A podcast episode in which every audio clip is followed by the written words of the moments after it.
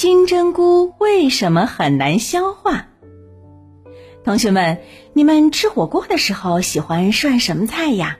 是软糯的年糕，还是美味的肥羊肉呢？呵呵，海豚博士最喜欢吃的就是金针菇了，因为它不仅味道美味，而且呀，营养非常丰富。不过呢，含有丰富营养的金针菇却是很难被消化的。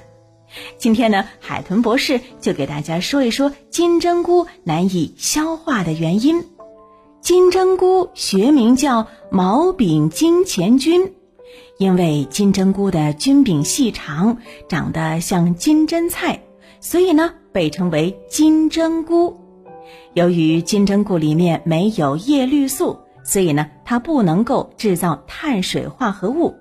不过呢，它可以在黑暗环境当中生长，能够吸收现成的有机物质，比方说碳水化合物、蛋白质和脂肪的降解物等等。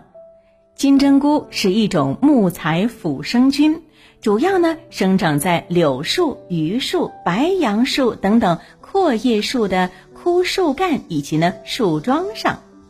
不过呀，金针菇呢被人们吃进肚子里头以后呢，第二天基本上又会被原样排泄出来，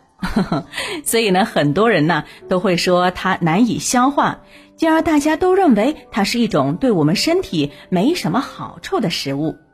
而金针菇很难被我们胃消化的原因，就是组成金针菇的主要物质是真菌多糖。由于我们的胃自动识别这种真菌多糖不属于食物，所以呢选择不消化它，直接把它忽略过去。这就是为什么金针菇怎么进去就怎么出来的原因了。不过呢，金针菇尽管只是从我们的身体里穿肠而过。但是它所含有的真菌多糖，不仅能够在路过我们的肠道时刺激胃肠道蠕动，促进消化，